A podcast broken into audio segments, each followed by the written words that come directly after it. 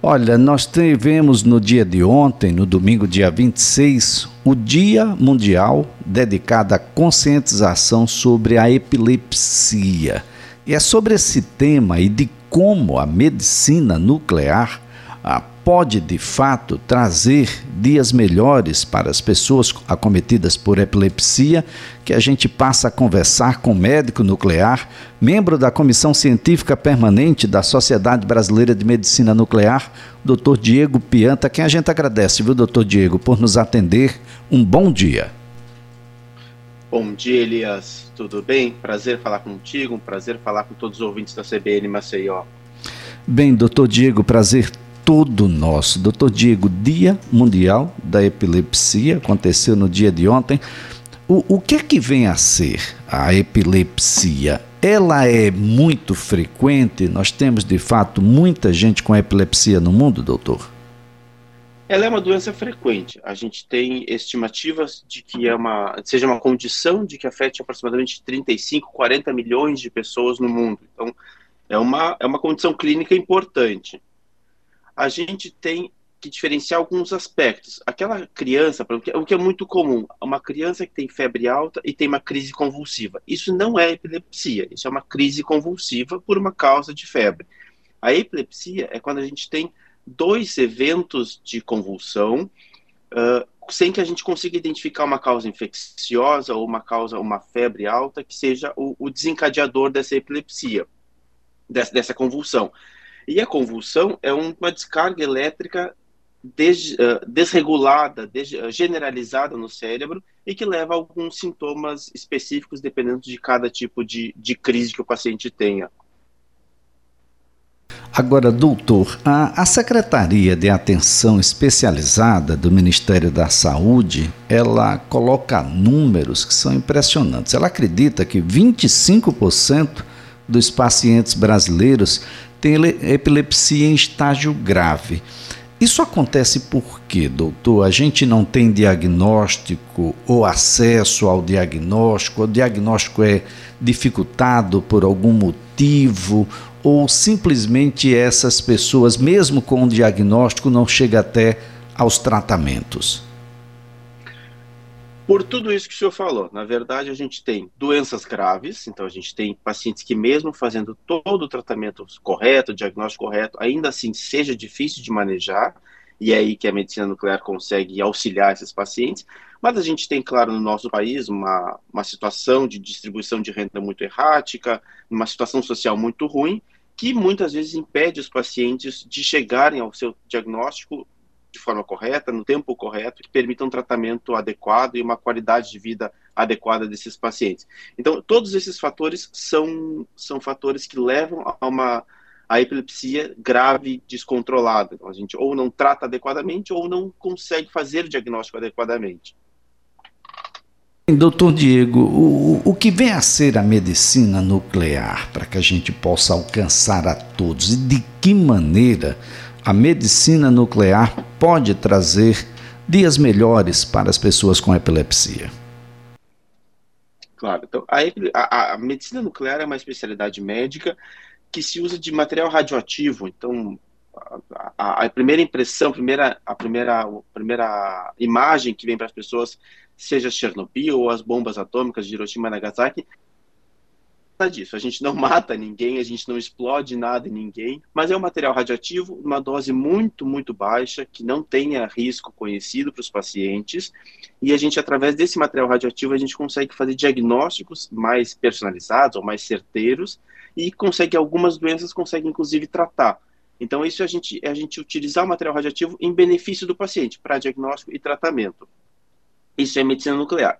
Quando a gente passa para epilepsia, a gente tem o, os quadros. Então, vamos imaginar que o paciente realmente fez, teve todo o acesso ao, ao, diagnóstico correto que deveria ter tido, faz os tratamentos, faz os exames padrões, usa as medicações e mesmo assim esse paciente não consegue controlar a doença dele. E isso é um, existe um grupo de pacientes que é difícil, muito difícil de controlar. E para esses pacientes, o tratamento acaba muitas vezes sendo indicado tratamento cirúrgico, que é tirar um pedacinho do cérebro que seja o pedacinho do cérebro que está fazendo essa esse dano todo maior. E aí, nessa parte, a gente entra a medicina nuclear para ajudar a localizar qual é o pedaço exatamente correto do cérebro que deva ser mexido, retirado, para que a gente melhore a qualidade de vida e não traga outros problemas para os pacientes. Também não adianta a gente trocar um problema pelo outro, não é? Agora, é, é, é, extremamente importante, não é, doutor, essa situação da medicina nuclear, porque diagnóstico a, a, feito com uma, uma intensidade maior, com uma eficiência maior, com um detalhamento maior, pode significar um pouco mais adiante um tratamento mais eficaz, mais apropriado. A gente sabe que a medicina nuclear não exerce necessariamente um papel direto no tratamento, mas ela se mostra uma ferramenta decisiva para um planejamento terapêutico. Eu estou enganado, doutor? Está corretamente, perfeitamente correto. É exatamente isso.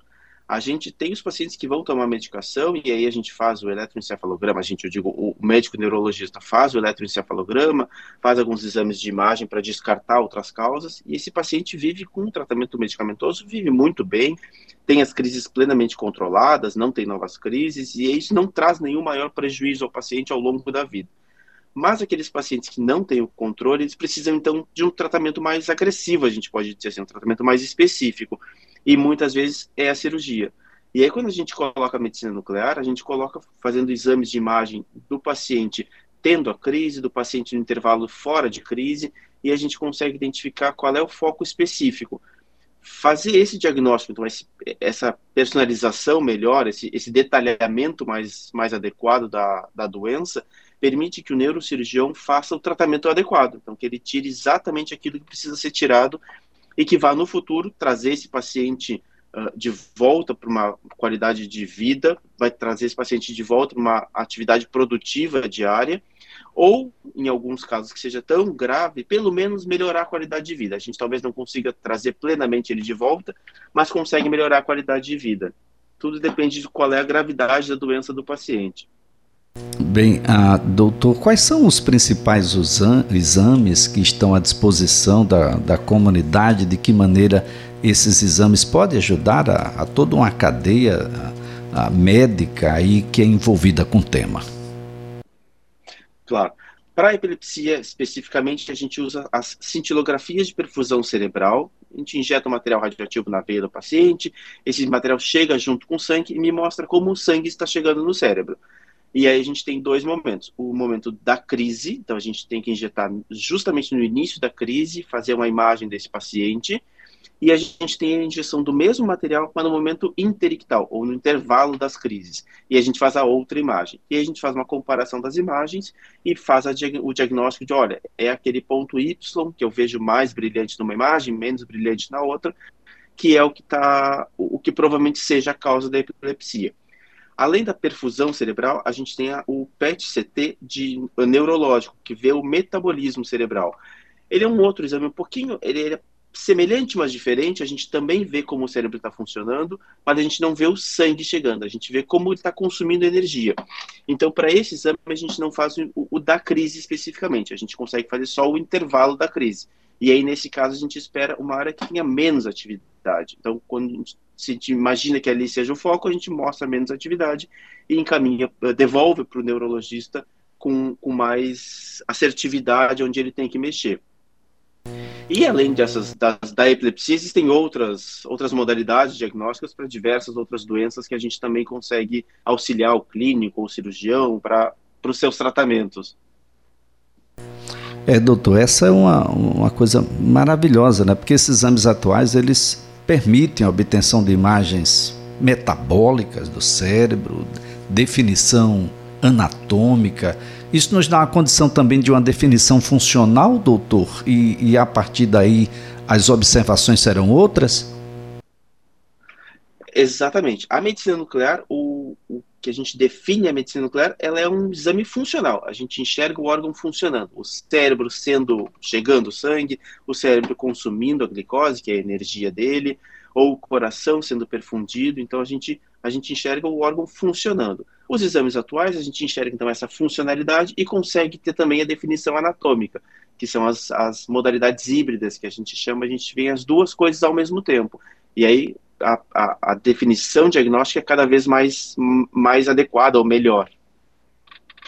Bem, doutor Diego, falando aqui de medicina nuclear, para que as pessoas ah, percam o receio, ah, é possível viver na atualidade, sob o ponto de vista do diagnóstico, da intervenção mais, mais direta, mais, mais direcionada, sem a medicina nuclear, doutor?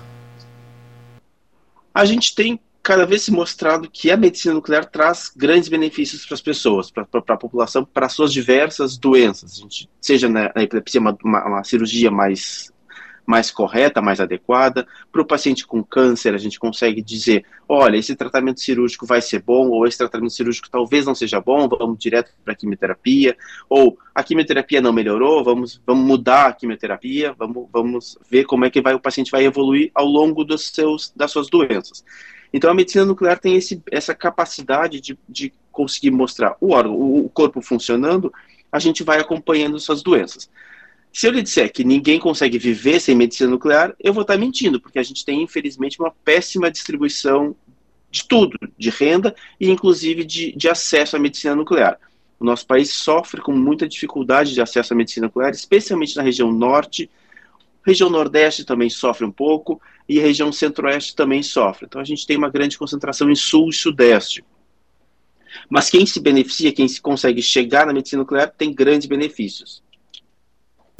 Olha só, a gente, nós temos uma série, é muito grande hoje a gama de exames que você faz por meio da medicina nuclear e super importante destacar da segurança, não é, doutor, desses exames. Muita gente acredita que corre o risco de contaminação ou algo nesse sentido, mas a proteção que é dada ao, ao paciente, aquela pessoa que está recebendo a, o exame, realizando o exame, ele é muito grande. Os métodos, a forma como é construída, a capacitação das pessoas que ali estão. Medicina nuclear é uma solução e não um problema. E as pessoas precisam compreender de que esses exames eles estão aí na ponta da medicina atual, doutor. Perfeito. A gente trabalha sempre com o, a, a, menor dose possível de material radioativo que seja capaz de entregar o diagnóstico para esse paciente. A gente tem os pacientes que estão muito acostumados a fazerem uh, ressonância, desculpa, tomografia computadorizada de vários órgãos e não sentem medo. A medicina nuclear, se a gente for imaginar, ele entrega uma dose de material radioativo, uma, uma radiação menor do que as tomografias. Só que, como fala em nuclear, as pessoas ficam com um pouco de receio. É uma medicina muito segura, muito personalizada, então a gente trata o paciente de forma individual, entrega doses de forma individual, paciente mais menor ou mais magro leva uma dose menor, o paciente mais gordinho, maior, que precisa de uma atividade maior para fazer a imagem vai receber um pouquinho maior, mas tudo isso é muito seguro, muito abaixo do, de qualquer nível de alarme de doença que a gente precisa se preocupar. Então a gente trabalha sempre com o menos possível. Bem, para aqueles que, que têm a doença ou para aqueles que imaginam que podem estar ah, numa situação epilética, doutor, ah, super importante de que ele não tenha medo se o seu médico prescrever porque as consequências das crises epiléticas elas vão para muito além das neurobiológicas, cognitivas ou psicológicas, elas têm consequências também sociais. As pessoas criam um medo e criam uma série de fantasmas em torno da doença, e é preciso que essas pessoas não tenham medo desses exames que são prescritos, que realizem esses exames que pode ser aí o, o grande diferencial, o, o, o direcionador das ações mais efetivas e eficazes por parte dos profissionais um pouco mais adiante, doutor.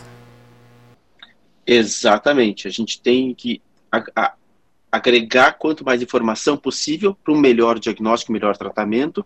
E como foi dito exatamente, a, a epilepsia descontrolada ela leva danos cerebrais, biológicos, mas leva danos sociais muito, muito importantes. O paciente às vezes não trabalha, os pacientes ou trabalham com uma, com uma outra atividade que não seja o, o que ele poderia exercer, não contribui para a sociedade de forma que poderia contribuir, e as pessoas sentem medo de usar medicina nuclear por usar material radioativo, quando na verdade a gente está querendo é ajudar o máximo possível esses pacientes, sempre com maior segurança possível. Então, uh, confiar na medicina atual é, é, fundamental. A gente, o nosso maior benefício, nosso maior desejo é sempre ajudar a população. Bem, doutor Diego Pianta, eu quero antes mais nada agradecer a gentileza de nos atender, tocar num assunto que é um assunto que o Brasil precisa discutir um pouco mais, se aprofundar um pouco mais, criar uma sistemática de atendimento e acompanhamento dessas pessoas que seja um, um, um pouco maior e que acolha de uma forma maior também essas pessoas. O epilético ainda é ainda sofre muito na, na sociedade, ganha uma série de pseudônimos e isso tudo a gente precisa trabalhar um pouco mais, porque nós temos aí como o senhor mesmo falou, 35, 40 milhões de pessoas. Nós não estamos falando sobre qualquer doença. Aí ela pode acontecer em várias fases da vida, não é, doutor? Exato. A gente tem crianças que, têm, que são epiléticas, a gente tem adultos que desenvolvem epilepsia, e a gente realmente precisa trabalhar num atendimento adequado, então o paciente precisa ter acesso ao tratamento, ao diagnóstico e tratamento, desde a da epilepsia mais simples, mais fácil de tratar, digamos assim, até os casos mais complexos, a gente precisa que esse paciente tenha acesso a tudo isso, e a população não ajuda em nada se mantiver um, um preconceito sobre esse paciente, porque a gente Quanto mais preconceito a gente tem sobre um caso que, que é diferente, que é aquilo que eu não vivo, pior eu torno a vida do paciente que tem essa doença. Então a gente precisa sempre respeitar esse paciente, se mostrar aberto à sua doença, entender o que ele está vivendo, para que isso permita que ele faça o seu tratamento da forma mais adequada possível. Doutor Diego Pianta, foi um prazer tê-lo aqui no CBN Maceió. Mais uma vez, muito obrigado. Uma ótima segunda-feira, excelente semana para o doutor. Obrigado, o prazer foi todo meu. Olha, o doutor Diego Pianta é médico nuclear e é também membro da Comissão Científica Permanente da Sociedade Brasileira de Medicina Nuclear. Tivemos no dia de ontem, no domingo, dia 26 de março, o Dia Mundial de Conscientização sobre a Epilepsia, algo em torno aí, segundo a Organização Mundial, aí 40 ou mais milhões de pessoas no mundo com essa condição ah, e é preciso que a gente crie ah, toda uma rede, uma tratativa para que a gente possa de fato acolher melhor essas pessoas.